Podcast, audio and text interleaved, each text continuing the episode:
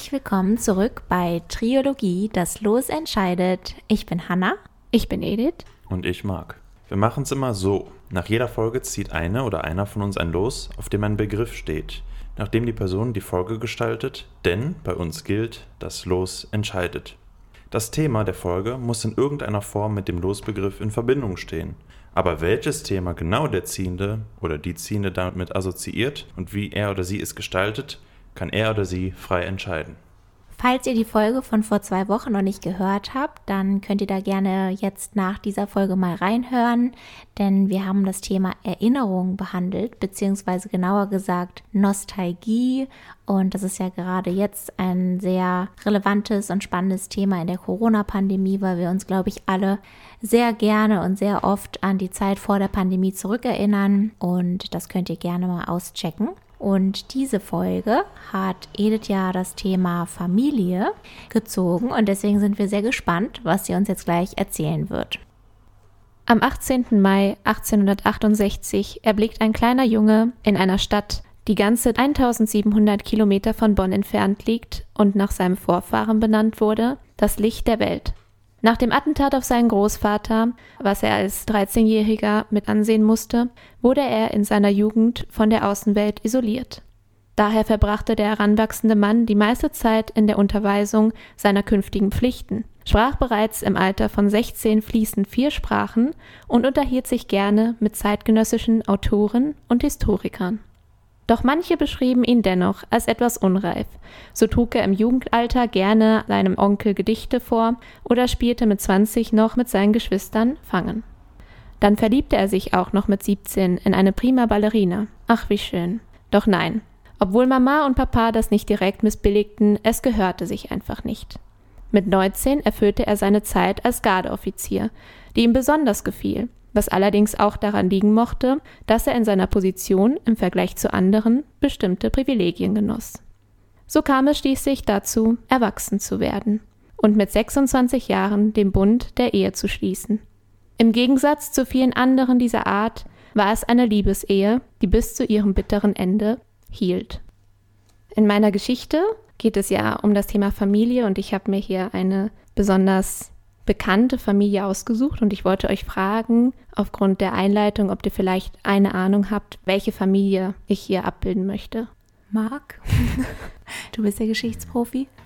Ich würde es erschließen, dass es vielleicht um die Romanows geht, also Zaren, weil er ist ja gesagt, er ist auch in der Stadt geboren, die nach seinem Vorfahren benannt ist. Das Großvater, ja dann, oder? Nee. Ja, Vorfahren, genau. Und der Vorfahren. Großvater wurde getötet. Okay. Das wäre mhm. ja dann Petersburg, was ja auch die Hauptstadt des Zarenreichs war. Und dann könnte es vielleicht um die letzten Zaren gehen, wenn das stimmen würde. Wann spielt es 1886, hast du gesagt? 1868 wird, 68. Er, wird der kleine Junge geboren, genau. Ja, das ist Nikolaus.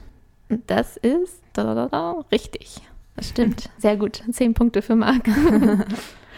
Okay, ich habe mir in dieser Folge gedacht, ich werde euch, liebe Zuhörende, die Geschichte meist vortragen, ähnlich wie in der Form eines Romans.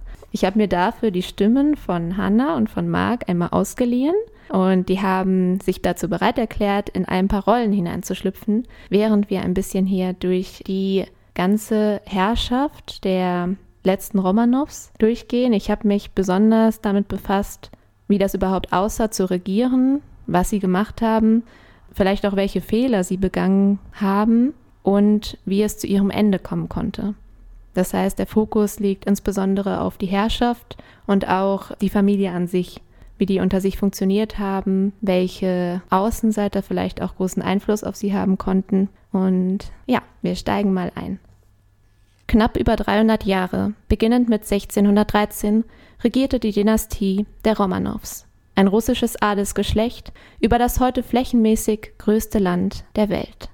Bedeutsame Zarinnen, Zar, das ist das Wort, was von Caesar, also Caesar, abstammt und das bedeutet so etwas wie Kaiser, könnte man sagen. Und Zarin wäre dann die Kaiserin.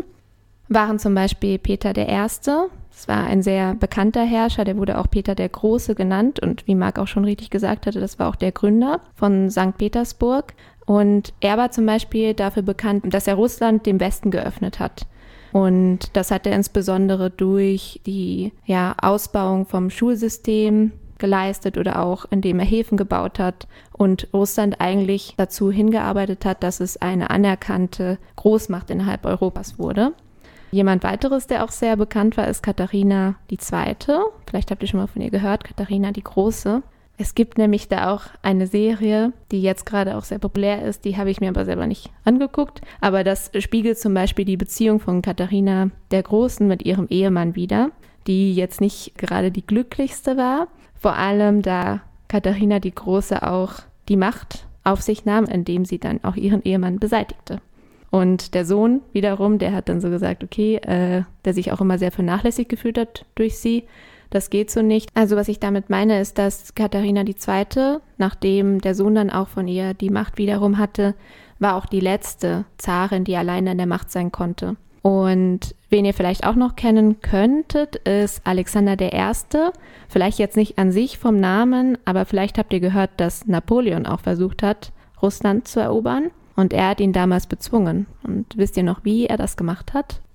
Taktik der verbrannten Erde. Also er hat letztendlich den Kampf mit Napoleon verweigert und auch Moskau aufgegeben.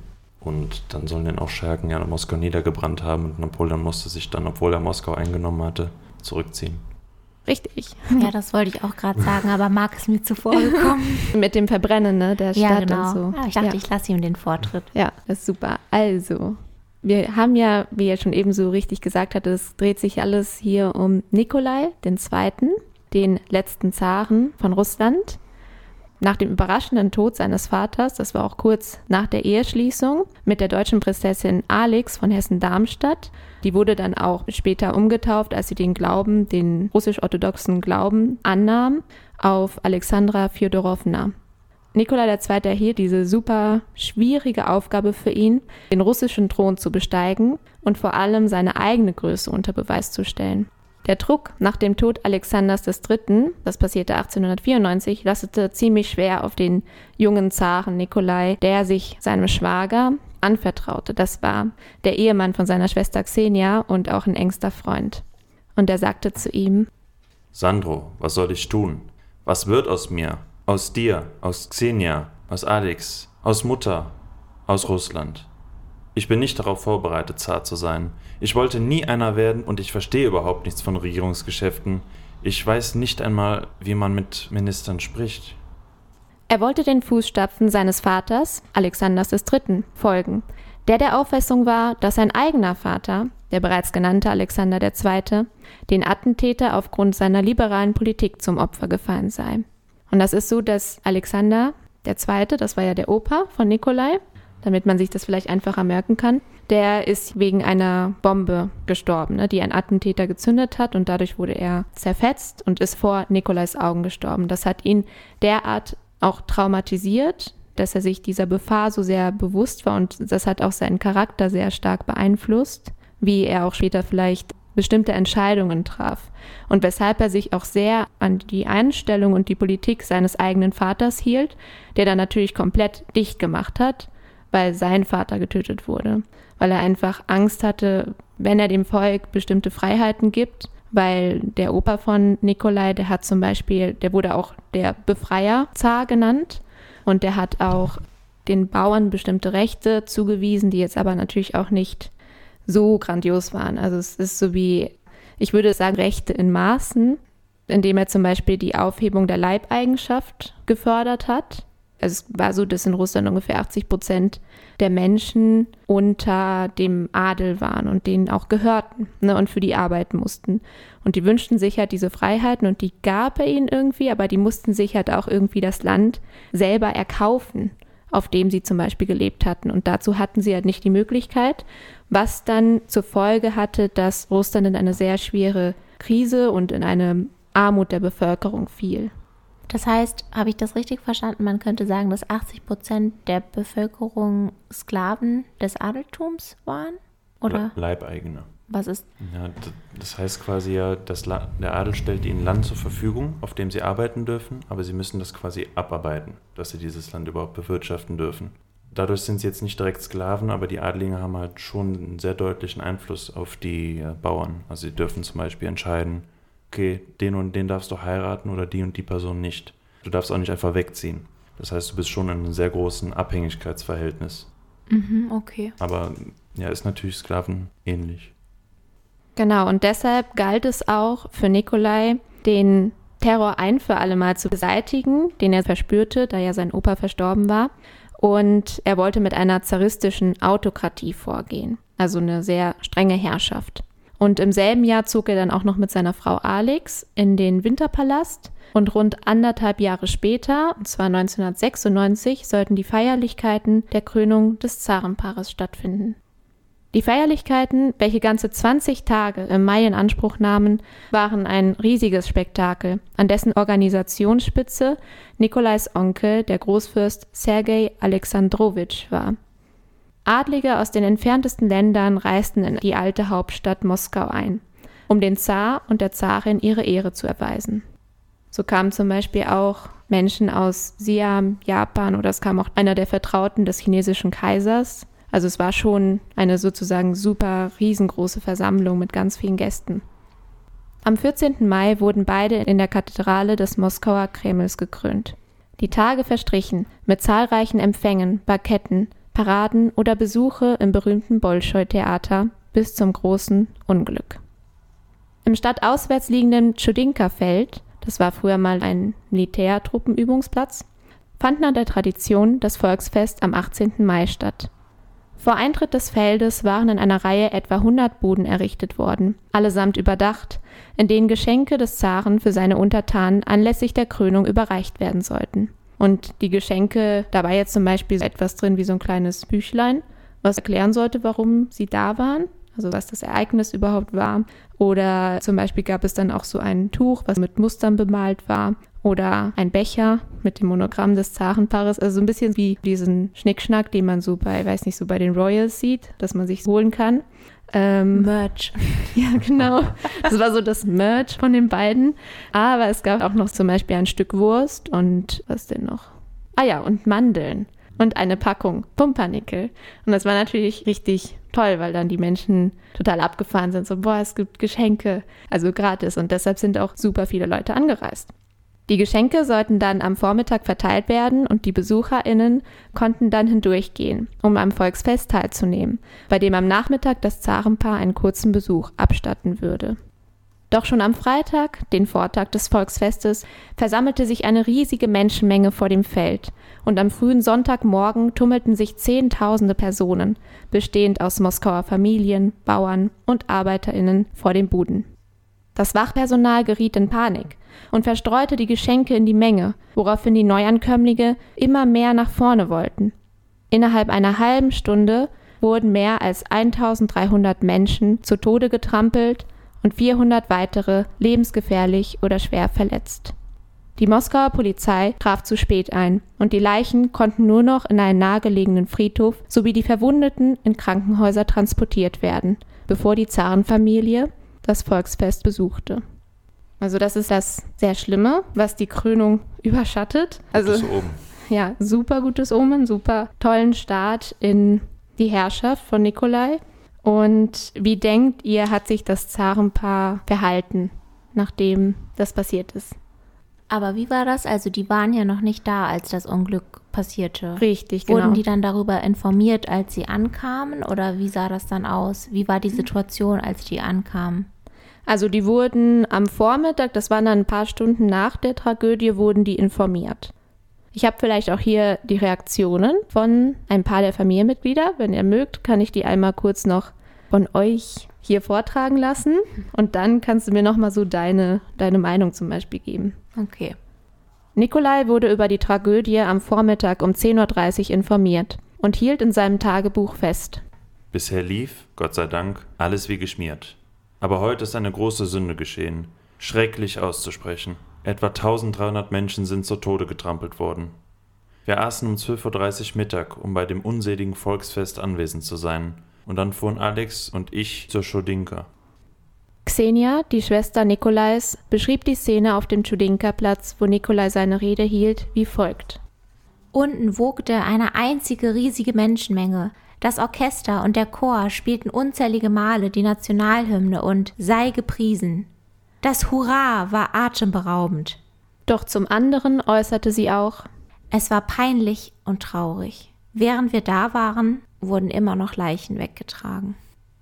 Also, wie ihr seht, das waren so ein bisschen die Reaktionen, einmal vom Zaren selbst und von seiner Schwester. Wie ihr sehen könnt, ist das Zarenpaar dorthin gereist mit auch ein paar anderen Angehörigen und haben weitergemacht mit dem Programm. Also der Zar hat seine Rede gehalten, die Zarin, Alex war da, Xenia war da, Sandro war da. Was denkt ihr dazu? Also, das war auch ihr Tagebucheintrag oder was? Ja. Mhm.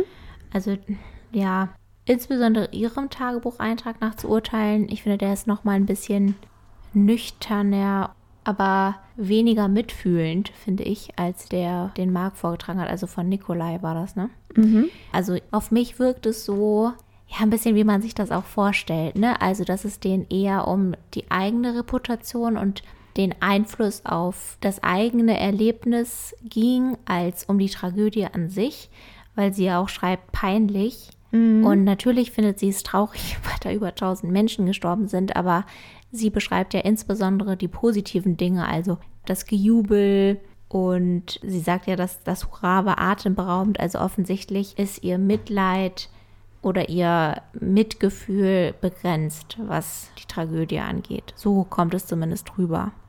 Ja, ich stimme dir da auf jeden Fall zu. Ich glaube auch, dass die Zarenfamilie oder bestimmte Familienangehörige auch natürlich der Realität sehr fern waren. Also wie das im wirklichen Volk aussah und warum auch so viele Menschen dann zum Beispiel diese Geschenke haben wollten und sich davon haben bewogen lassen. Und dann wollte ich auch dich nochmal fragen, Marc, du hattest ja Nikolais Text und der hat das zum Beispiel auch als Sünde beschrieben, was da passiert ist. Oder dass es ein unseliges Volksfest sei. Wie findest du das? Ja, schwierig zu sagen. Ich hätte es jetzt am Anfang so eingeschätzt wie Hanna, weil, naja, ist ja quasi wie so ein Vorausblick auf die Herrschaft der Zaren oder des Zaren, die sich ja dann ein bisschen distanziert vom Volk gehalten haben und wenig Empathie gezeigt haben, was ja auch später die politischen Umstände erklärt und auch das Ende. Und seine Passagen wirken zwar etwas mehr so, als würde er Anteil nehmen, aber gleichzeitig hat man da auch immer den harten Cut drin, dass man danach zum Essen gefahren ist und dann will man bei diesem unseligen Volksfest anwesend sein. Also das hätte eigentlich schon gar keinen Bock gehabt. Und dann fuhren wir wieder zurück so. Also sehr wenig Empathievermögen, Mhm. was er so mitbringt. Das hast du auch richtig erkannt. Also Nikolais Tagebucheinträge sind sehr oft von einer sehr absurden Art und Weise gefüllt, dass er zum Beispiel etwas sehr Tragisches schreibt und dann aber auch wieder etwas sehr Banales. Es gab zum Beispiel auch einen der englischen Könige, die auch ungefähr dann gelebt haben. Das war sogar George V., wenn ich mich nicht irre. Und der hat auf jeden Fall dann sowas geschrieben. Ja, okay, und dann sind so und so viele Menschen gestorben. Und heute hat es übrigens geregnet. Also es war, der hat zum Beispiel solche sehr schwierigen Umstände immer mit dem Wetter nochmal als Nebensatz, ja, beglichen in seinem Tagebuch. Aber naja, es sind Tagebücher, es sind sehr persönliche Schriften und deshalb schreiben sie vielleicht auch wirklich so das, was sie wirklich denken, rein. Und doch kommen wir jetzt einmal zurück zu dem weiteren Geschehen. Ein weiteres Problem war, dass das Zarenpaar eine Einladung zu einem Ball vom französischen Botschafter zu ihren Ehren, welche am gleichen Abend stattfinden sollte, erhalten hatte. Obwohl sich Angehörige der Familie in zwei Lager aufteilten, bei denen die einen die Teilnahme befürworteten, während die anderen auf eine Absage drängten, entschied sich Nikolai, zusammen mit Alex, hinzugehen, da es um die Festigung der neuen europäischen Konstellation ging. Während zu der Katastrophe Untersuchungsermittlungen liefen, um die Verantwortlichen für das fehlgeschlagene Volksfest zu finden, bot der Zar jeder betroffenen Familie 1000 Rubel als Einmalzahlung sowie eine lebenslange Rente aus der eigenen Schatulle an und besuchte den Trauergottesdienst mitsamt seiner Familie. Und was zum Beispiel auch interessant ist, ist, dass er das versucht, so wieder gut zu machen. Also, naja, man kann es halt nicht wieder gut machen, bei, vor allem bei Toten. Aber er hat dieses Versprechen mit dieser Rente zum Beispiel bis zum Ende gehalten. Also die wurden bis 1917 eingehalten und ausgezahlt. Letzten Endes wurde der Moskauer Oberpolizeimacher als schuldig befunden und mit monatlich 3000 Rubel in die Rente geschickt. Doch das Volk vergaß nicht, dass sein Onkel, Sergei, Mitschuld an der Katastrophe hatte und gab ihm den Spottnamen Fürst von Chodinka. Dieses Geschehen brachte ihn neun Jahre später den Tod, als ein Anarchist 1905 eine Bombe in seine Kutsche warf. dieses Ereignis ist auf jeden Fall im russischen Volk halt überhaupt nicht untergegangen, wie es auch die Zarenfamilie oder diejenigen, die dann an der Macht waren, zum Beispiel auch bestimmte Politiker gehofft hatten. Es gab ja zum Beispiel auch keine richtige Pressefreiheit. Das heißt, es gab so um die 200 bis 300 internationale Journalisten, die dann zwar darüber berichtet haben, was passiert ist, aber natürlich hat der Hof zum Beispiel bei der offiziellen sozusagen Pressemitteilung zum Geschehen sich da auch sehr karg ausgedrückt, um einfach der ganzen Krönung nicht diesen sehr bitteren Beigeschmack zu geben. Was danach sozusagen das zweite wichtige Ereignis innerhalb der Herrschaft von dem letzten Zarenpaar war, ist der Krieg mit Japan. Also ich kann euch zusammenfassen zum Krieg mit Japan, weil ich wollte das nicht jetzt in kompletten Detail erörtern, weil das auch etwas sehr kompliziertes ist und vielleicht sogar eine Folge mal für sich sein könnte. Der dauerte aber anderthalb Jahre ungefähr, von 1904 bis 1905. Und die Gründe sind auch ziemlich schwer zu erörtern. Also es fing schon mal damit an, dass der Zarewitsch, also als er noch 23 Jahre alt war, da war er ja noch gar kein Zar. Da war er zum Beispiel bei einem Staatsbesuch in Japan und der wurde dann auch Opfer, also fast Opfer eines Attentates und hat sich dann aufgrund dieser Gefahr, die er erlitten hatte oder die, der er sehr nah war, weil dann zum Beispiel ein Leibwächter, der vom Tenor aufgestellt worden ist, ihn angegriffen hatte und fast getötet hatte, dann hat sich Nikolai damals in sein Schiff sozusagen verbarrikadiert. Also er kam da halt über den ganzen Staatsbesuch nicht mehr raus und dann gab, war die diplomatische Beziehung schon mal richtig angespannt und der Tenor ist sogar zu ihm hin und hat versucht, sich zu entschuldigen. Also natürlich hat er die Entschuldigung angenommen, aber da gab es schon erste Vorzeichen für die Beziehung, die so bröckelte. Aber was der Krieg an sich überhaupt ausmachte, das waren territoriale Machtansprüche für Gebiete, die aber nicht einmal auf japanischem oder russischem Boden waren. Also das waren Bereiche in Korea und auf China. Und da war auch zum Beispiel der Finanzminister Witte, der später auch noch eine Rolle spielen wird, auch mit einbezogen, weil es wurde damals die transsibirische Eisenbahnlinie gebaut. Das heißt also so eine ganz lange Strecke. Und es war einfacher, sie zum Beispiel über China zu bauen. Und es gab da so geheime Pläne, dass man mit China Abkommen hielt und es wurden dann auch irgendwie Schmiergeldzahlungen gefördert. Und Russland hatte dann auch ein Gebiet, was es pachten konnte von China, also bekommen, aber dann hat zum Beispiel Japan wieder China angegriffen und es hat sich einfach so ein ganzes Summesurium an Ereignisse ergeben und hinzu kam eigentlich das, der Tropfen, der das alles so zum Überfluss gebracht hat und das war, dass Japan eine russische Flotte angegriffen hat. Und dann hat Russland Japan den Krieg erklärt. Dann hatten die erstmal viel, ja, Streit natürlich. Es sah aber letzten Endes nicht ganz so gut aus für Russland, weil die Japaner besser vorbereitet waren. Und der Zar Nikolai hat sehr wenig auf seine Berater damals gehört, die ihm den Zeitpunkt des Angriffs sagen wollten, du musst das jetzt machen und nicht zu spät oder du musst die Truppen vorbereiten und so weiter. Und es war einfach super schwer, weil natürlich Russland riesengroß ist, sich aber so wie der Hauptteil der Bevölkerung mehr Richtung Europa konzentriert. Und dadurch mussten die Truppen vom Westen in den ganz fernen Osten geschickt werden. Und es war ein komplettes Desaster. Also auf jeden Fall ist es dann dazu gekommen, dass sich beide Mächte in den USA wiedergefunden haben und dort die Friedensverhandlungen begonnen hatten, um dem Ganzen am Ende zu bereiten. Und da war dann auch der US-Präsident Theodore Roosevelt und der hat dann ihnen praktisch dazu verholfen, Frieden zu schließen. Und die Bedingungen, die dadurch entstanden, ist, dass Russland gezwungen war, die zuvor besetzten Gebiete abzugeben und musste dafür dann aber keine Kontribution, also irgendwelche Kriegszahlungen an Japan ausgeben.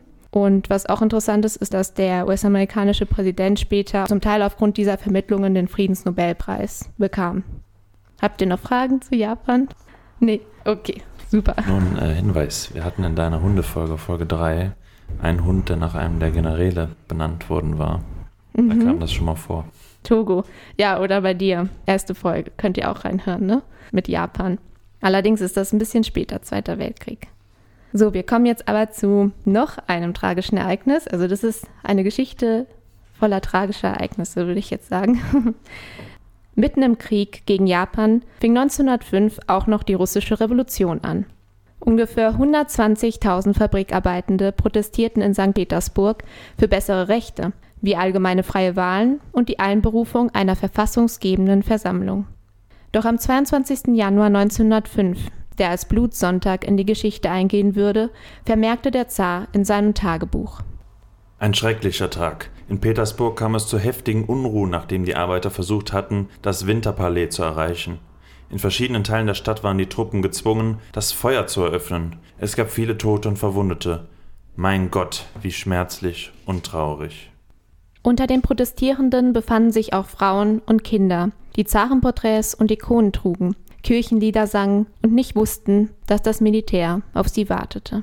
Insgesamt brachte der Blutsonntag mehr als 200 Todesopfer und genauso viele Verletzte mit sich. Der Anführer konnte fliehen und verfluchte den Zaren mittels eines Kirchenbannes. Drei Wochen nach dem verheerenden Tag wurde Nikolais Onkel Sergei ermordet. Aber es handelte sich um einen politisch motivierten Mord eines Einzeltäters. Das war der Onkel, der damals bei dem Krönungsakt die ganze Zeremonie leiten sollte. Das war dann sozusagen der Vergeltungstag, der sich ja um die neun Jahre später ereignete. Die Sicherheit rund um das Zarenpaar, die mittlerweile vier Töchter und einen Sohn hatten, glich fast der von Gefangenen, was jedoch bitter nötig war. Die umwälzenden Ereignisse des Jahres 1905, die Niederlage gegen Japan, die gewaltsamen Landbesetzungen der Bauern und die Streiks der Arbeitenden das Erstarken nationaler Bewegungen, die Bildung von Parteien, die Loslösung der Presse von der Zensur zwangen das Regime zu immer weiteren Zugeständnissen. Am gefährlichsten war die Entstehung einer Organisation mit dem harmlosen Namen Sowjet, die sich nach und nach zur Keimform einer Gegenmacht entwickelte. Wisst ihr zufällig, was Sowjet heißt?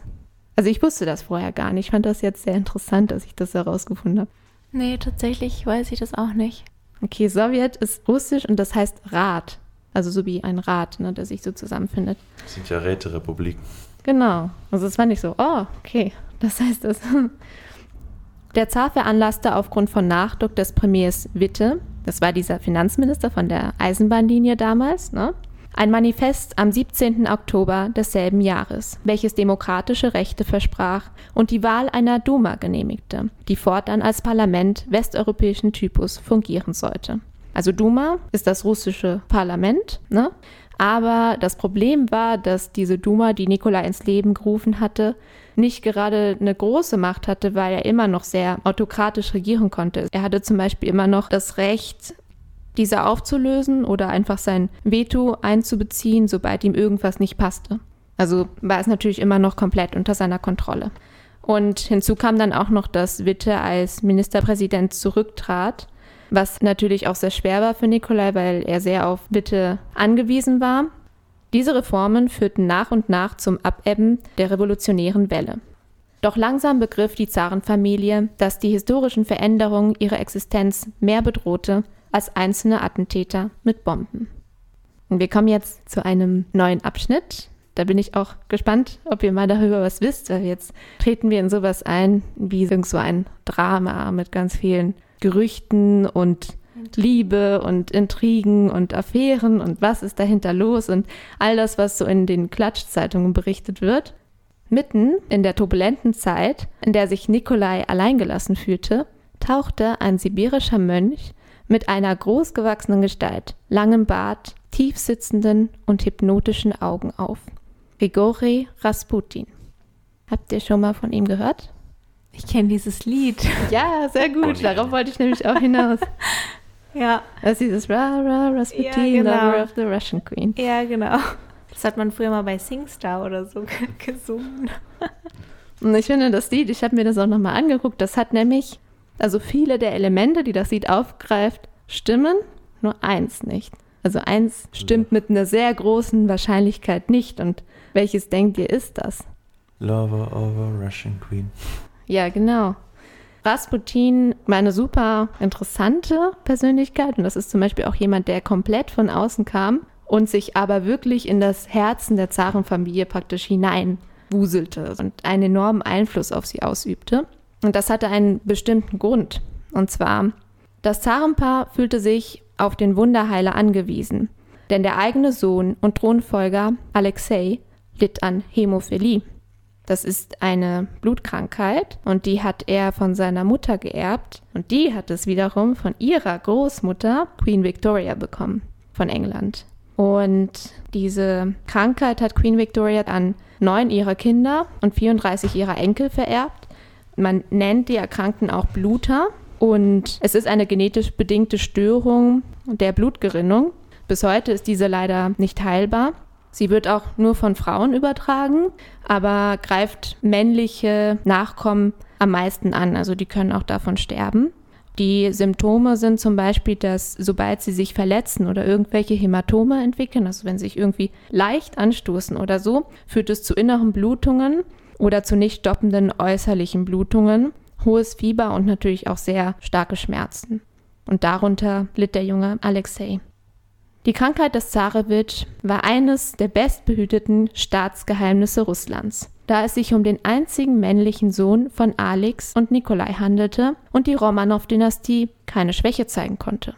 Rasputin besaß die Gabe, jedes Mal, wenn der Junge sich in einem kritischen Zustand befand, mittels Gebeten, Berührungen und Prophezeiungen die Schmerzen und die Gefahr, die Alexei ausgesetzt war, zu mindern. Oder das glaubten zumindest seine Eltern. Andere behaupteten, es sei reiner Zufall. Insbesondere die Zarin geriet in eine seelische Abhängigkeit von Rasputin, der ihr als einziger Trost spenden konnte, wenn es um die Sorge ihres Jüngsten ging. Sie litt unter solchen Angstzuständen, dass sie Beruhigungsmittel und Opiumderivate zu sich nahm. Die vier Töchter, Olga, Tatjana, Maria und Anastasia, machten sich Gedanken über den psychischen Druck, den ihre Mutter verspürte und die kleine Maria dachte sogar einmal, dass Alex sie nicht mehr lieb habe, da sie so oft abwesend war. Die Zarin beschwichtigte dies in einem liebevollen Brief an die Kleine. Obwohl Rasputin enormen Einfluss auf die Zarin ausübte, änderte sich nichts an ihrer Liebe dem Zaren gegenüber, der als äußerst guter Ehemann und Familienvater galt. Während er eine zurückhaltende und passive Einstellung, ja fast Schüchternheit ausstrahlte, zeigte sie sich ihm gegenüber offen, erotisch und manchmal auch besitzergreifend. In einem ihrer Briefe an ihm schrieb sie beispielsweise Ich sehe dich vor mir, wie du, umgeben von einer Schar schmachtender Damen, Tee trinkst, und ich kenne den hinreißenden Ausdruck von Schüchternheit, den du dabei bekommst, und der deine süßen Augen umso gefährlicher macht. Ich bin sicher, viele Herzen schlagen seitdem schneller, du alter Sünder. Ich werde dafür sorgen, dass du eine blaue Brille trägst, die muntere Schmetterlinge von meinem allzu gefährlichen Gemahl abschreckt. Doch der Zar hatte letztendlich nur Augen für sie, und die einzige Frau, die sich manchmal zwischen beide stellte, war seine Mutter, die Zarenwitwe Maria Fjodorowna. Was ich auch sehr interessant fand bei den Korrespondenzen zwischen den beiden, also es gibt halt sehr viel so Briefe oder Tagebucheinträge, wo sie so ein bisschen über sich so gegenseitig schreiben, ist, dass Alex ihm auch sehr oft über ihre Periode zum Beispiel berichtet. Und das macht sie aber immer mit Codewörtern. Also sie sagt dann irgendwie so, die Frau so und so hat mich besucht oder bla bla bla ist immer noch hier eigentlich, was man dann denkt, so ja, okay, darüber haben die damals nicht geredet. Aber mit ihm hatte sie wirklich eine sehr starke Offenheit und hat sich ihm immer anvertraut. Tja, stellt euch mal vor, von euch werden später eure Chats veröffentlicht und irgendwo vorgelesen. oh nein. Also, andere, wie der damalige Premier Stolypin, waren weniger von der Unschuld Rasputins überzeugt und sahen in ihn eine große Gefahr für das Ansehen der Romanows. Stolypin war ein ebenso politisches Talent wie sein Vorgänger Witte. Doch er handelte mit harten Durchgreifen, so lautete seine Devise Zuerst Ordnung und erst dann Reformen. Premier Stolypins Schwerpunkt lag nach Eindämmen der 1905er Revolution auf agrarischem Gebiet. Und es gelang ihm, fast fünf Millionen Kolonisten in den Besitz von Land im Osten des Reiches, das war eher so Sibirien, zu bringen. Außerdem versuchte er, den Ausbau der Sozialversicherung zu verbessern und die Gleichberechtigung der jüdischen Untertanen durchzusetzen. Doch seine Vorhaben wurden von Gerüchten rund um Rasputins Verhalten und dessen Intimität mit der Zarin gestört. Stolypin bat den Zaren, den guruartigen Heiler wegzuschicken. Doch Nikolai antwortete, dass er lieber zehn Rasputins hätte als eine gequälte Herrscherin in Angst um ihren Sohn.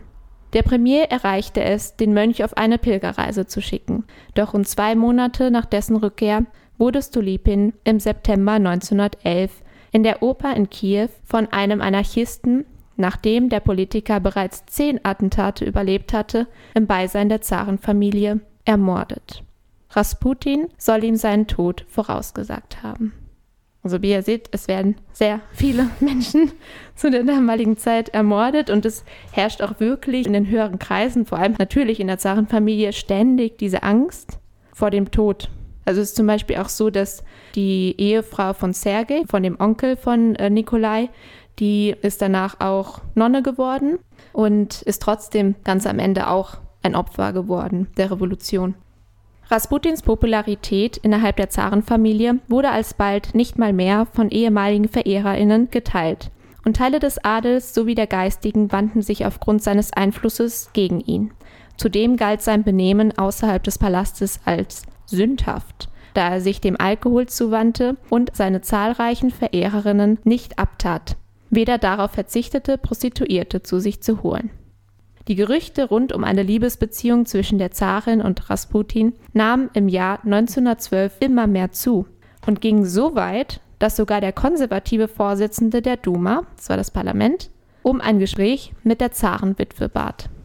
Nikolais Mutter besuchte daraufhin ihren Sohn und ihre Schwiegertochter und versuchte sie doch zur Vernunft zu bringen. Sie mögen Rasputin doch fortschicken. Alex verteidigte ihm jedoch umso mehr und Nikolai fühlte sich überfordert mit der Situation, weshalb er beschloss, nichts zu tun. Also das ist auch So ein Charakterzug von ihm. Total. Halt also immer zu, wenn was ist. Genau. Also ich finde das auch super interessant, weil zum Beispiel der Freund, zu dem er sich ganz am Anfang, was Marc auch einmal vorgetragen hatte, für uns gewandt hatte, Sandro, das war der Mann von Xenia, ne, seiner Schwester, der hat dann auch eher zu Ende oder in seinen Memoiren zum Beispiel, wenn er an seinen Freund und Verwandten Nikolai zurückdenkt, immer gesagt, er schwieg und rauchte. Also das hat er super oft irgendwie so hingeschrieben. Auch in den schlimmsten Situationen nur, er schwieg und rauchte. Das war, was er dann tat, wenn er diese Überforderung verspürte. Ja, der hat sich immer aus allem rausgehalten, ne? Der, Mhm. es wirkt so, als würde er einfach so den Konflikt nicht eingehen wollen. Er denkt sich, ah nee, ich halte mich lieber raus, das ist mir zu stressig. Ja, aber ich glaube, das, das stimmt total. Also Konflikte, da war er auch wirklich nicht ein Herrscher, der so sagte, jetzt, zum Beispiel auch mit dem Japankrieg war er ja auch sehr zurückhaltend und wollte noch nicht so, jetzt mache ich das, ne? Sondern hat auch beschlossen, zum allerletzten Punkt, wo es nicht mehr anders ging, wo er wirklich handeln musste. Rasputin bekam in den Folgejahren sogar Polizeiüberwachung gestellt. Zum einen, um seine unmoralischen Tätigkeiten unter Kontrolle zu halten, zum anderen, da er bereits mehrere Morddrohungen erhalten hatte. Im Juni 1914 stach ihn eine ehemalige Verehrerin im Auftrag von hohen Geistlichen mit einem Messer nieder und er konnte nur durch eine rasche Operation gerettet werden. Dies geschah nur einen Tag nach dem Attentat in Sarajevo am 18. Juni 1914, wo der österreich-ungarische Thronfolger Erzherzog Franz Ferdinand und seine Gemahlin Sophie von einem serbischen Nationalisten ermordet wurden. Was begann denn danach? Wisst ihr das noch? Der erste Wann ist es? 1918. 14. 14. Ach so. Der Erste Weltkrieg. Yes, sehr gut. Das ist der Auslöser, aber es gab halt schon so krasse politische Spannungen. Man sagt immer, ja, das ist der Grund, aber es gibt halt viele Gründe. Es war halt der Tropfen, der das fast zum Überlaufen gebracht hat, die Ermordung, weil das vielleicht diejenigen. Ach, jetzt. Ja, Jetzt? weil das weiß ich nämlich, den Ja? Einstieg, aber irgendwie, ich habe gerade diese Transferleistung nicht hinbekommen. weil irgendwie, kennst du das, wenn du so die ganze Zeit, also wenn du So. so ein bisschen auf dem Schlauch stehst? ja, ja. Ja, weil das mit der Ermordung des ungarischen Genau. Thronfolgers, das ist ja so das, äh, genau, das ist ja das, was man kennt. Genau. Aber dass das quasi mit damit jetzt zusammenhängt, Mhm. das ist interessant, weil also es hängt ja jetzt nicht per se mit zusammen, aber Nee, natürlich aber- hat es was mit, und es ist halt nur ein Tag auseinander. Dass, ja, ja, dass beide Attentate, ne? also das eine, was bei Rasputin nicht funktioniert hat und bei dem Thronfolger aber schon. Ja, wäre es mal andersrum gewesen. Ja, wirklich. Also ich denke, das hätte uns einiges erspart. Aber ich glaube, die Welt sieht dann auch komplett anders aus. Ne?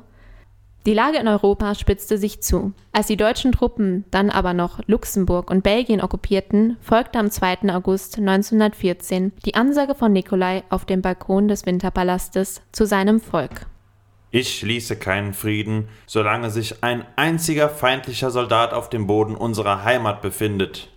Diese Worte traf er an Anlehnung seines Vorgängers Alexander I., der 1812 einen ähnlichen Schwur im Angesicht des Angriffs von Napoleon äußerte.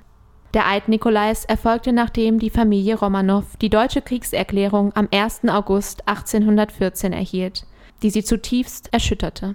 Die Zarin brache dabei in Tränen aus, genauso wie die jüngeren Töchter Maria und Anastasia, die nicht verstehen konnten, warum Onkel Wilhelm ihnen so etwas antun würde.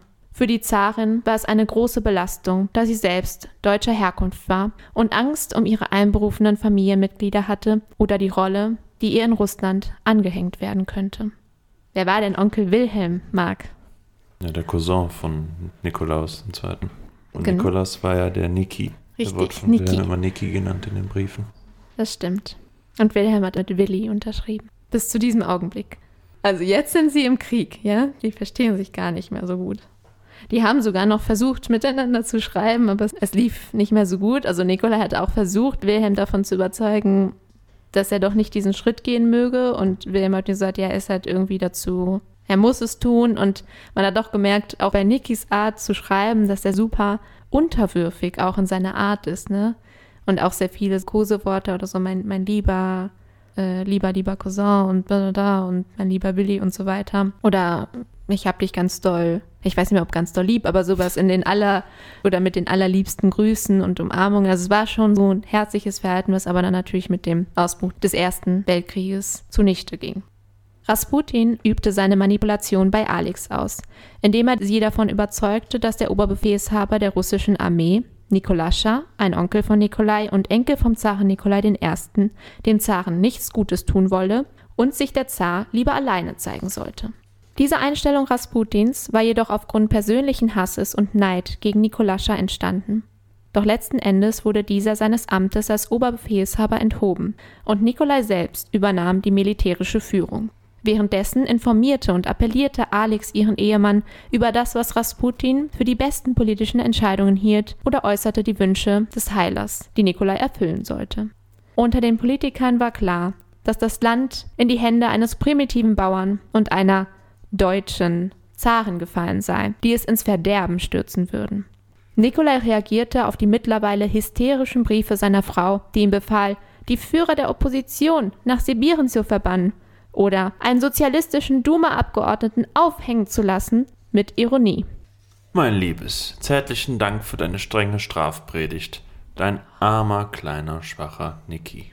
Es kam jedoch so weit, dass im November 1916 die Zarin öffentlich vor einer Versammlung der Staatsduma negativ dargestellt wurde und dass ihr irrationales Verhalten, bekräftigt durch Rasputin, Folgen für ganz Russland bedeuteten und den Deutschen helfen könnte, zu gewinnen. Zudem ist man davon auch ausgegangen, dass die Zarin und Rasputin deutsche Spione sein könnten, was aber auch gar nicht so der Fall war, sondern das war auch wieder etwas, was das Volks in den Mund gelegt bekommen hatte und sich dann halt natürlich wie so ein Leuchtfeuer verbreitete. Doch all das sollte bald ein Ende finden. So beschloss der junge Prinz Felix Yusupow, Sohn einer der reichsten Adelsfamilien Russlands, Rasputins politischen Einfluss ein Ende zu bereiten. Zusammen mit weiteren wichtigen Persönlichkeiten schmiedete er einen Plan, um Rasputin zu ermorden. In der Nacht vom 16. auf dem 17. Dezember 1916 lud Yusupow Rasputin zu seinem Palast an der Moike ein, wo die Verschwörer auf ihn warteten. Der Leichnam von Rasputin wurde aus einem Fluss geborgen und die Beteiligten am Mord, unter denen sich sogar ein Cousin des Zaren befand, wurden identifiziert. Als das Ziankali-Gift im Wein und Kuchen keine Wirkung beim Wunderheiler zeigte, griffen zwei der Beteiligten nach einer Schusswaffe. Doch auch dann zeigte dieser noch Lebenszeichen von sich, weshalb er mit einem Schlagring gegen die Schläfe geschlagen wurde, bis er tot war.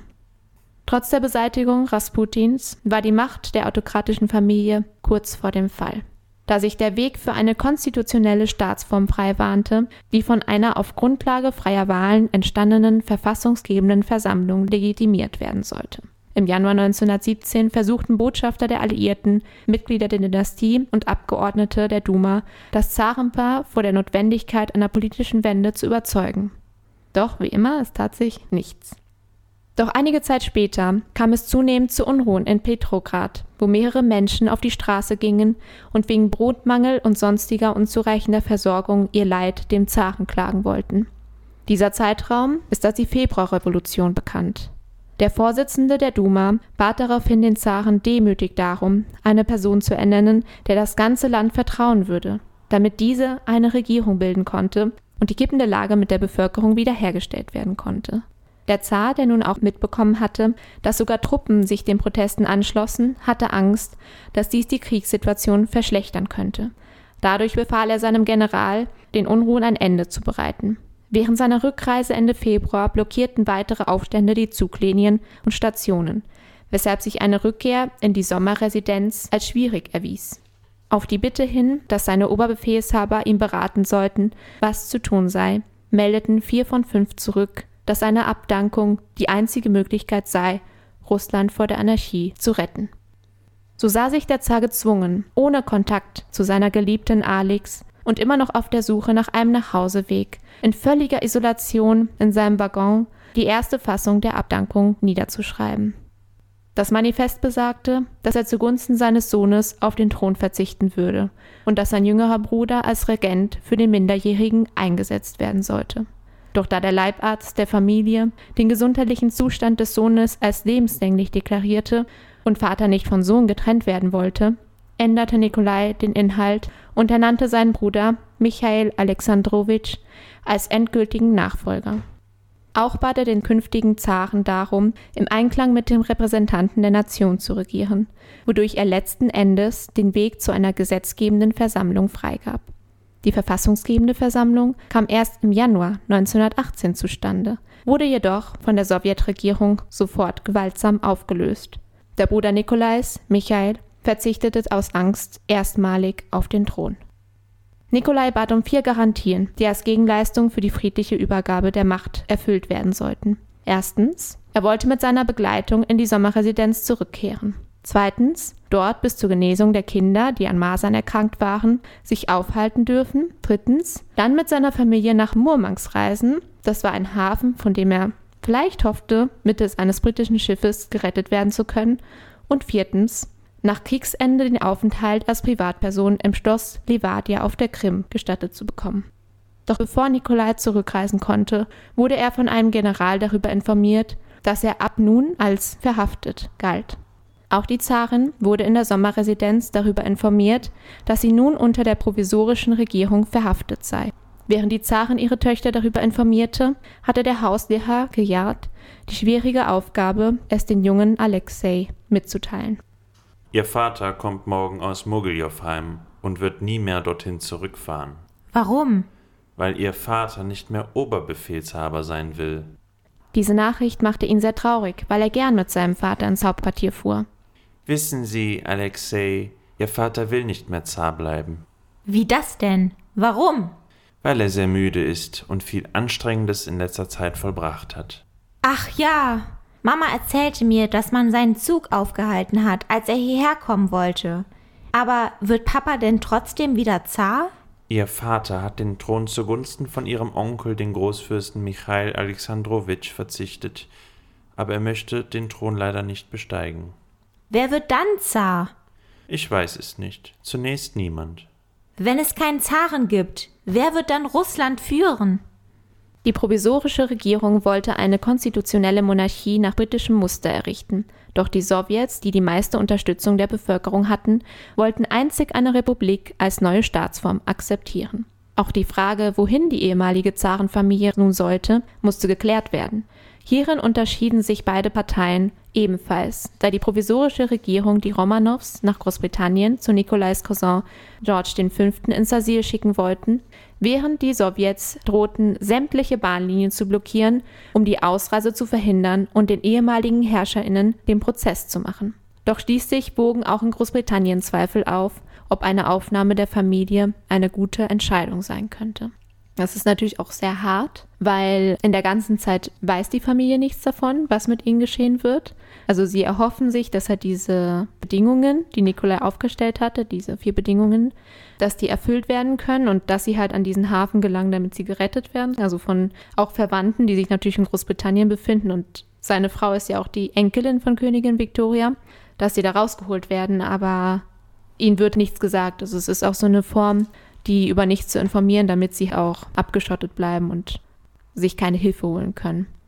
Nikolai und seine Familie verbrachten noch einige Monate in der Sommerresidenz, wo die Kinder weiterhin Unterricht in Englisch und Französisch erhielten und er nachts, während Alex stickte, ihnen Romane wie Der Graf von Monte Cristo oder Studie in Scharlachrot vorlas. Etwas Sport durften sie auch unter strenger Bewachung in einem abgetrennten Teil des Parks treiben. Im Sommer 1917 wurde ein Aufstand in Petrograd von den Bolschewiken niedergeschlagen und die Familie wurde vom neuen Ministerpräsidenten Kerensky in den Osten in die sibirische Kleinstadt Tobolsk geschickt. Der Umzug ereignete sich am 13. Geburtstag von Alexei. Die provisorische Regierung, die die Familie bislang zwar gefangen, aber auch geschützt hatte, wurde jedoch im November 1917 durch die Bolschewiki, angeführt durch Lenin, endgültig abgesetzt. Zunächst änderte sich nichts an der Lage der Familie, doch politisch änderte sich viel. Die Zensur wurde wieder eingeführt und die verfassungsgebende Versammlung gewaltsam aufgelöst, was einen Bürgerkrieg verursachte, der mehr Tote und Verwundete als Russlands Beteiligung am Ersten Weltkrieg einforderte. Die Zarenfamilie wurde im April 1918 von Tobolsk nach Jekaterinburg überführt. Da Alexei erkrankt war, wurde Nikolai gezwungen, dennoch schon vorauszureisen und ihn begleiteten Alex und Maria. Das war eine der jugendlichen Töchter. Die Villa in Jekaterinburg, welche für die Romanows vorbereitet wurde, erhielt die Bezeichnung Haus zur besonderen Verwendung. Die restlichen Kinder reisten einige Wochen später dort an. Wichtige Bezugspersonen wie der Lehrer Gejad wurden des Landes verwiesen, während zum Beispiel eine Hofdame oder der Hofmarschall festgenommen und später erschossen wurden.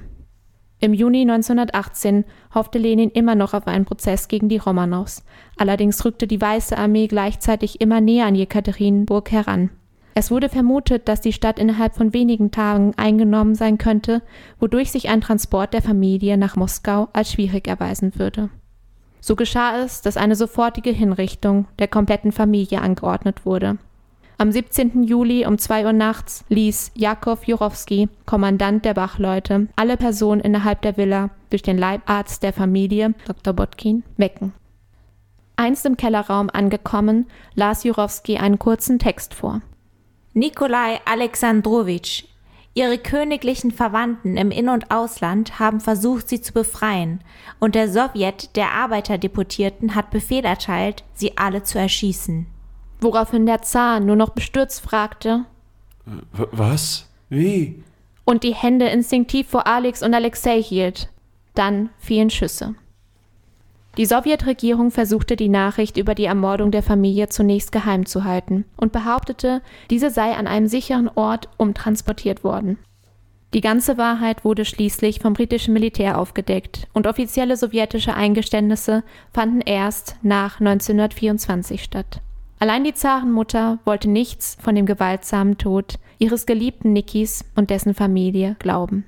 Vermutet wird jedoch, dass diese Nachrichten ihr von Sandro und Xenia nicht weitergeleitet wurden, obwohl beide bestens informiert waren. Sogar dreieinhalb Monate nach dem Tod wollte sie es nicht wahrhaben und dachte, dass sich ihr armer, lieber Niki, Gott sei ewig gedankt, in Sicherheit befinde. Der Erste Weltkrieg forderte das Ende von vier Monarchien Österreich-Ungarn, das Osmanische Reich, das Wilhelminische Kaiserreich und das über 371 Jahre existierende Zarenrussland. Während drei der Monarchen mit einem Exil davonkamen, besiegelten die Herrscherjahre des letzten Zaren von Russland das Schicksal seines Lebens und das seiner Familie. Also unsere rosaroten Wochen gehen weiter. ja.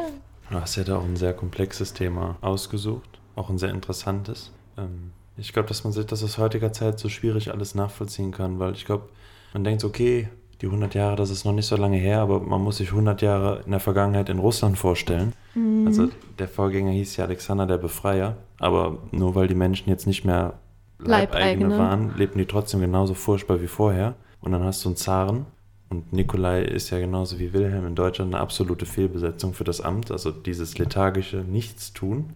Ich glaube, da haben halt auch wirklich manche Premiers oder auch Bismarck zum Beispiel mehr erreicht. Ne? Also ja, einfach wenn du jetzt russischer Staatsbürgerin bist und dann siehst, okay, da kommt nie was, man selber hat nichts, man hat richtig Hunger, dann gibt es diesen Blutsonntag, wo man dann protestiert und das wird dann einfach niedergeschossen.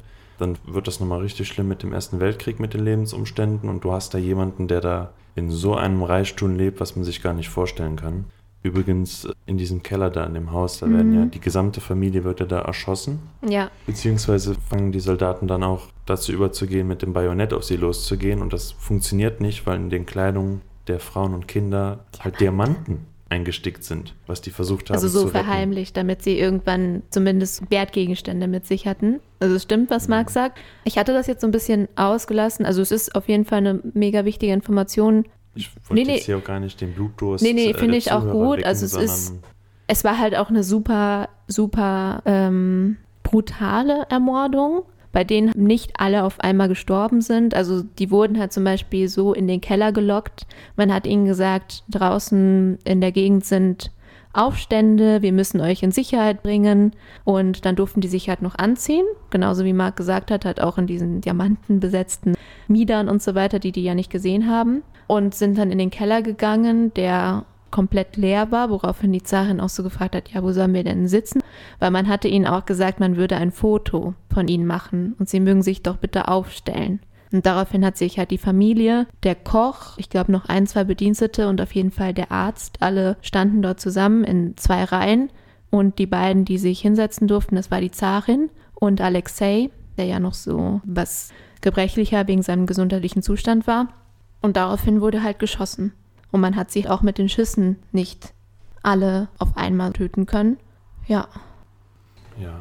Das Zweite ist ja auch, dass die Umstände, die einfach irgendwie dann in Russland oder dann der späteren Sowjetunion dann einfach los waren, das ist sehr schwierig nachzuvollziehen, weil es ja dann auch Schlag auf Schlag geht, weil noch während die im Krieg sind, wechselt auf einmal die Regierung und man schließt dann einen Waffenstillstand mit Deutschland, wo man große Gebiete abtreten muss. Und dann kommt es quasi zu diesem Bürgerkrieg, der viel verheerender ist, wo halt die Roten, die sozialistischen mhm. Kommunisten gegen die Weißen, also die konstitutionellen Monarchisten vorgehen. Und dass aus dieser Kurzschlussreaktion jetzt der Zar dann eben umgelegt wird, ist ja dann schon, oder weil er eben immer noch eine potenzielle Bedrohung darstellen könnte, ist ja schon ein Riesending. Aber ich glaube, gerade deshalb ist eben auch dieser Reiz oder dieser Mythos bei dieser Familie noch da, weil ich weiß, es gab, glaube ich, in den 60ern oder so eine Frau, die behauptete, ich glaube, die Anastasia zu sein. Hast du dazu auch ja. was? Also ich habe mir das auch angeguckt. Ich hatte das jetzt auch einfach wegen des Umfangs der Geschichte. Das war ja schon viel und ich habe auch einiges so weggelassen, was so an hier, da ist was schiefgelaufen, da ist nochmal was Blödes passiert, ein bisschen weggelassen, weil vor allem, glaube ich, dieser letzte Teil, den du angesprochen hast, mit der jüngsten Tochter der Zarenfamilie, Anastasia, ist auch sehr sagenumworben. Also man ist lange davon ausgegangen, dass Anastasia eventuell geflohen ist, weil man hat zum Beispiel am Anfang haben die Wärter die Leichen in einem Wald verscharrt und man hat die dann erstmal gefunden, aber das war noch mitten, während die Sowjetunion am Regieren war, dann hat man die auch wieder ja dort gelassen. Also man hat sie gefunden, aber aus Angst vor den Repressionen der Regierung hat man sie dort gelassen und da fehlten zum Beispiel irgendwie zwei Kinderleichen. Und deshalb ist erstmals davon ausgegangen, okay, irgendjemand hat vielleicht überlebt und ist entkommen. Und es gibt ja auch diesen Zeichentrickfilm Anastasia von, ich glaube, 97, der das auch so darstellt, als ob die ähm, Prinzessin noch am Leben wäre. Und es gab dann auch tatsächlich eine junge Frau, die dann in Berlin aufgekreuzt ist und behauptete, sie sei die verlorene Zarentochter. Und davon gab es tatsächlich mehrere Frauen, aber ihr wurde am meisten Glauben geschenkt, weil ein Sohn des Leibarztes hat sie dann auch besucht und zum Beispiel die ehemalige Gouvernante der Kinder, um festzustellen, ob sie das sein könnte. Und Anastasia hatte zum Beispiel auch an ihren Füßen so eine leichte Fehlstellung. Und die hat wohl diese Frau auch aufgewiesen. Doch später hat man ja auch die Leichen gefunden und dann auch eine DNA-Probe gemacht, also als das schon irgendwann möglich war. Und da hat man dann auch festgestellt, dass sie auf jeden Fall nicht die echte Anastasia war und die echte Anastasia auch getötet worden ist. Also man hat alle Gebeine gefunden. In den 90ern wurde das alles ein bisschen mehr aufgeklärt. Es gab dann auch ein offizielles Staatsbegräbnis. Weil da es die Sowjetunion nicht mehr gab und Russland hat es dann freigegeben. Genau. Da war das dann nicht mehr so schlimm, wenn man sich irgendwie mit der Monarchie beschäftigt hatte. Und die Familie wurde zu Märtyrern erklärt. Es gibt dann auch Abbilder von ihnen in bestimmten Kirchen, zum Beispiel von der Schwester von Alex. Das war ja die Frau von Sergei. Und Sergei wurde ja bei diesem Attentat umgebracht. Das war derjenige, der damals die ganzen Krönungszeremonie geleitet hatte. Und genau, seine Frau, die war ja dann später Nonne. Die wurde aber auch brutalst ermordet. Nur wenige Zeit später, als die Zarenfamilie ermordet wurde, hat man sie dann in einen Schacht geworfen mit zwei anderen oder drei anderen Personen. Und sie ist natürlich mehrere Meter gefallen und dann wurden die Personen dort erschossen und man hat auch wohl gesehen, dass sie ihr Tuch, ne, das, was man so über den Kopf trägt, hat sie zum Beispiel dann auch noch einen der Verletzten umgewickelt, die im Schacht mit ihr lagen. Also man hat so die Körper gefunden. Und deshalb galt sie sozusagen als barmherzig und was auch immer und wurde von gewissen Kreisen so ja als Heilige betitelt. Also das ist so sehr interessant. Das ist ja nicht so weit zurück, aber die Familie gilt als Märtyrer, als Semi-Heilige. Ja, es ist natürlich auch immer interessant, wie man auf Geschichte schaut und normalerweise, weil es ganz ja sehr komplex ist, fokussiert man sich dann auf mehrere oder auf kleine Geschichten davon und quasi das, was wir heute vor allem um diese Zeit noch wissen, sind halt jetzt nicht die Millionen anderen Toten, die während dieses Bürgerkriegs sterben, sondern es sind halt die Zaren, ja, so Einzelpersonen. Die sich halt vorher auch nicht um die Bürger geschert haben. Also es ist jetzt nochmal eine andere Situation, weil ja nicht nur der Zar jetzt irgendwie stand, also nicht mal per Gerichtsbeschluss erschossen wurde, sondern auch seine Kinder. Aber es wird dann trotzdem um diese Familie das so gespannt. Also es ist ja auch interessant, dass wir diese Entwicklung so haben, dass man das dann so kennt aus der Zeit. Ja, ja, das stimmt. Und wahrscheinlich, also ich glaube, heute sehen wir das natürlich auch anders oder wir erkennen die wahren Diskrepanzen. Ja, Diskrepanzen oder einfach so die Ungleichheit, die damals geherrscht hat, ne, worauf der Fokus sich gelegt hat. Ähm, ja klar, also heute schaut man jetzt ja viel mehr drauf an, okay, wie war das Leben damals und mit ja. sozialer Ungleichheit und vor 50 Jahren war das vielleicht noch nicht so stark ausgeprägt. Genau, da war das so die Titelgeschichte, ne? Okay, oh je, der Kronprinz ist zum Beispiel ermordet worden. Das waren natürlich die Ereignisse damals, die ausschlaggebend waren. Ich meine, am Ende ist es ja auch, wenn man so erzählt, wie du es jetzt gemacht hast, eine gute Geschichte. Du hast da diesen Zahn, der nicht dafür gemacht ist. Es gibt da die ganzen Toten bei seiner Zeremonie wie als böses Omen. Dann hat er noch diesen Sohn, was dazu führt, dass dieser Wunderheiler da aufsteigt, mhm. Rasputin. Und dann noch dieses Ableben, wie nach einem furchtbaren Hollywood-Drehbuch. Ne? Das ist ja auch so, dass Rasputin zehn Jahre lang irgendwie die Familie beeinflussen konnte oder über zehn Jahre lang, was eine unglaublich lange Zeit ist, ne? Und er hat das wirklich geschafft, die Zarin und dann dadurch halt auch den Zaren komplett zu manipulieren. Er meinte auch zum Beispiel zu Zarin, sie solle so ihre Liebe einsetzen, um ihn zu überzeugen und hat sich jetzt eigentlich herausgestellt, ob die ein sexuelles Verhältnis zueinander hatten? Mm, nein. Höchstwahrscheinlich also, nicht. Höchstwahrscheinlich nicht. Was zum Beispiel aber auch passiert ist, ist, dass Briefe veröffentlicht worden sind, die die beiden ausgetauscht wurden während der ganzen Situation, ne, als die noch gelebt hatten. Und das hat natürlich total so Feuer geschürt. Also danach kam auch diese Rede in der Duma, im Parlament. Und das war auch das erste Mal, dass man die Zarin öffentlich angeprangert hatte das einfach so wie sie regierte, weil während halt ihr Mann weg an der Front war, hat sie die Staatsgeschäfte übernommen. Und weil Rasputin immer in ihrer Nähe war, hat er halt den vollsten Einfluss darauf. Auf jeden Fall sehr dramatische Zustände so. Ja, auf jeden Fall eine sehr interessante und komplexe Geschichte, die du da zusammengebastelt hast, beziehungsweise recherchiert hast. Und schon verrückt, ne? Dass irgendwie das einfach das Leben war vor gerade mal 100 Jahren. Also schon verrückt, wenn man sich das so vorstellt. Mhm. Ich denke manchmal von den Briefen her, wo die sich so ausgetauscht haben, da wirken die ja vielleicht jetzt nicht wie ein so junges Ehepaar, weil das halt verhaltet klingt, ne? Aber es wirkt halt trotzdem manchmal für mich eher durch die Briefe sehr nah und sehr mit den Tagebuchanträgen auch wieder so menschlich, dass man Fehler begeht, dass man halt auch falsche Sachen macht, nur halt in welcher Position die sich befanden. Die Fehler sind nicht ähm, reinzureden oder so, aber dass man halt auch merkt, dass die überhaupt nicht perfekt waren, wie sie eigentlich hätten oder wie der Druck auf sie lastete zu sein. Ja, ich glaube, in einer gewissen Form waren sie einfach super naiv und auch ignorant, weil natürlich wussten sie über das Leben von armen Leuten oder noch nicht mal arme Leute, aber einfach die nicht in ihrer Blase waren, nicht Bescheid und dementsprechend glaube ich auch gar nicht, dass diese Tagebucheinträge oder diese Einstellung böswillig ist, mhm. sondern einfach das Ergebnis der Sozialisation war und des Status, weil das natürlich erheblichen Einfluss auf deine Einstellung und dein Verhalten hat. Ja. Ich glaube, auch wenn die jetzt einfach Zivilisten gewesen wären, na gut, wahrscheinlich wären sie nicht so arbeitsfreudig gewesen, aber Dann wäre das einfach ein ganz normales Paar gewesen und die Sache wäre durch. Die wären auch noch gut miteinander klargekommen. Die wirken ja so sehr verliebt. Aber es war einfach nicht ihre Position und dafür mussten sie dann halt auch teuer zahlen.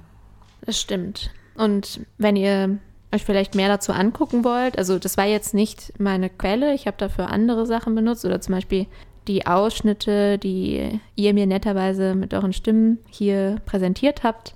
Die sind aus einem ziemlich guten Buch, was ich hatte. Das seht ihr dann in meinen Quellen. Und was ich sonst noch so irgendwann mal so zwischendurch geguckt hatte, war auch eine Serie, die ist jetzt in Netflix, das heißt, glaube ich, die letzten Zaren wo das eine Mischung aus wie eine Art Serie ist, ne, mit wirklichen Schauspielern und alles, aber auch zwischendurch auch immer wieder Kommentaren, halt wie in einem Dokumentarfilm. Nur die war halt, weil ich halt das Buch komplett mir angeguckt hatte, sehr, sehr nah an der echten Erzählung. Also ich glaube, so manchmal wurde Rasputin da so ein bisschen überspitzt dargestellt, aber wahrscheinlich war der wirklich so. Dass er auch gestunken haben. ja, das kann gut sein. Also er sah auf jeden Fall sehr ungepflegt aus. Ja. Ja, es gab dann zum Beispiel auch da so eine Szene, die habe ich hier auch jetzt nicht so in meiner Geschichte erwähnt, aber wo er sich auch so in einem äh, in so einer Art Kneipe so sicher gefühlt hat in seiner Position, dass er angefangen hat zu sagen, dass die Zarin ihn lieben würde und er hat hier so die Macht, alles zu machen und dann hat er wohl seinen Penis rausgeholt und so rumgetanzt und war total betrunken. Solche Geschichten gingen dann total durch die ganze St. Petersburger Gesellschaft durch. Also wer ist das, mit dem sich da die Zarenfamilie so abgibt, ne? Und natürlich durch solche Aktionen hat das die Gerüchte immer mehr bestärkt. Ja, ja. zu Recht. ja, dann. Vielen danke Dank. für deine Geschichte, genau. Ja, gerne. Danke für eure Stimmen. Wir wählen dich. Apropos wählen, du darfst jetzt einen Zettel wählen. Walte deines Amtes. Okay. Ah. Es ist ein roter Zettel, den Edith gezogen hat. Aha. Ich habe Völker von Edith gezogen. Wieder ein gutes also, Los. Also, ja, ist, das, ist das eine Premiere, dass wir unser eigenes losziehen? Ich glaube, das ist wirklich das erste Mal, oder? Nee, stimmt nicht. Ich hatte, habe ich Verbrechen aufgeschrieben und auch gezogen? Ja, genau. Die ersten hatten wir ja selbst. Ah, von dir selbst. Ah, okay. Ja, okay. Gut. Also Premiere 2.0. Premiere schon das dritte Mal, aber okay. ja, Völker. Gut. Oh je, da muss ich mir was Gutes überlegen. Das wirst du. Sehr, sehr cool. Ja, und in zwei Wochen, da ist ja auch schon wieder der Markt dran. Mit dem Los. Kolumbien. Genau. Und weil wir uns ja jede Folge eine Frage stellen, kommt jetzt noch meine Frage an euch. Und zwar, was darf unter keinen Umständen in eurem Kühlschrank fehlen? Mm. Boah, ganz vieles. Also überlege also eine Sache, ne? Genau, also eine, Sache, die wirklich immer da ist. Ja, die immer im Kühlschrank sein muss. Also ich habe immer so ein magisches Dreieck. Milch, Eier, Butter, so ganz ja. standardmäßig. Aber tatsächlich brauche ich die auch relativ häufig. Also Mensch brauchst du eh für alles und Butter ist immer fürs Brot so ein Geschmacksverstärker oder zum Kochen. Gut, und die Eier, ne? Machst du ja irgendwie auch, also ich koche zumindest auch viel dann mit Eiern schon immer mal wieder. Und die halten sich, deshalb habe ich die immer im Kühlschrank. Ja, ist doch gut. Bei mir sieht es, glaube ich, ziemlich ähnlich aus. Also ich glaube Eier sehr oft. Ähm, aber ich mag auch meistens Käse irgendwie sehr gerne. ich mag Käse. Ja, und ich habe irgendwie meistens immer, und da regt sich dann Marc und ich auf, ey, so ein Stinkekäse Aha. in meinem Kühlschrank. Und manchmal auch gar nicht. Also ich habe meistens entweder so Mozzarella zum Kochen, weil ich den gerne zum Kochen verwende, oder einfach Käse, den ich mir so schneiden kann oder aufs Brot tun kann. Das muss immer da sein. Na, das klingt doch gut. Ja. Was ist es denn mit dir? Aber bei mir sind es definitiv Karotten. Ah, äh, also so kleine oder so große? Nee, so große. Ah. Je größer, desto besser. nee, also ich esse irgendwie seit, boah, bestimmt zehn Jahren wirklich eigentlich täglich. Also wenn ich zu Hause bin. Ne? Mhm. Eigentlich Karotten. Und ähm, ja, die meisten Freunde von mir, die wissen das auch, weil meine Hände, beziehungsweise meine Haut generell, aber vor allem meine Hände dadurch auch echt gelb, so orange stichig mhm. sind. Ja, ich weiß nicht, irgendwie, ich liebe es einfach. Und ich fand die Frage irgendwie ganz witzig, weil ja, da schon, glaube ich, ganz unterschiedliche Antworten bei rumkommen können. Und ja. Eine Karottenmarotte. Das war's auch. Ja, genau. Ja. Es und übrigens dieses mhm. Klischee, nee, Klischee ist das falsche Wort. Mit den Augen. ja, wie nennt man denn das? Die, Ja, ja, ich wollte darauf auch hinaus so. Weisheit. das Gerücht, genau, oder die ähm, Aussage, dass Karotten die Augen besser machen, das stimmt nicht. Ich, hatte kurz überlegt, ob ich irgendeinen Brillenspruch soll. So, deshalb Ja. brauchst du keine Brille, Ja, Hanna. Jetzt hast du es gesagt. Ja, das wollte ich auch vorhin sagen. Ja, Aber, Schade. gel- aber gelbe Hände, das funktioniert. ja es funktioniert sehr gut. Vielleicht also, wird das mal ein schöner drin. ja, Und du bist Vorreiterin. ja, dann macht man an mir die empirischen Studien. Das hört sich gefährlich an. Gut, es steht der Abspann an und zum Schluss erfolgt meist unser Feedback-Blog. Treue ZuhörerInnen wissen, dass ihr uns nicht nur auf dem Portal, wo ihr es jetzt hört, anhören könnt, sondern wahlweise über Spotify, Apple Podcasts oder für die Boomer auf YouTube. Wir haben auch einen tollen Instagram-Kanal, der ist vielleicht ganz nett für diejenigen, die sich gerne Bilder und weitere Infos zu dem jeweiligen Thema zugutekommen lassen wollen. Da findet ihr uns unter triologie.podcast. Ähm, ihr könnt uns auch sehr gerne Vorschläge schicken, Anregungen, Feedback zukommen lassen auf unserer Mailadresse. Die lautet triologie.podcast.gmail.com. Wir haben auch schon von zwei, drei Leuten das bekommen, Vorschläge. Ihr könnt uns, wenn ihr wollt, nämlich auch Vorschläge via Mail senden. Wenn ihr irgendeinen Begriff haben wollt, schreibt dann einfach rein. Falls ihr aber zum Beispiel möchtet, dass eine Person zu einem bestimmten Begriff eine ganz bestimmte Geschichte macht, dann macht es bitte so, dass ihr in den Betreff den Namen der Person schreibt, von denen ihr wollt, dass er oder sie sie vorträgt. Das hat einfach den Sinn, dass die anderen dann nicht ins Postfach reingucken. Und dann werden wir bald, zumindest was den ersten Teil angeht, den Lostopf wieder mit neuen Losbegriffen von unserer Community wieder auffüllen. Und wir freuen uns natürlich auch, wenn ihr uns abonniert oder uns eine Bewertung da lasst. Das wäre natürlich ein Highlight für uns. Super, dann freuen wir uns sehr, wenn ihr vielleicht in zwei Wochen wieder reinhört bei uns. Und zwar dann mit Marks Geschichte zum Thema Kolumbien. Auf Wiedersehen. Bis dann. Ciao. Tschüss.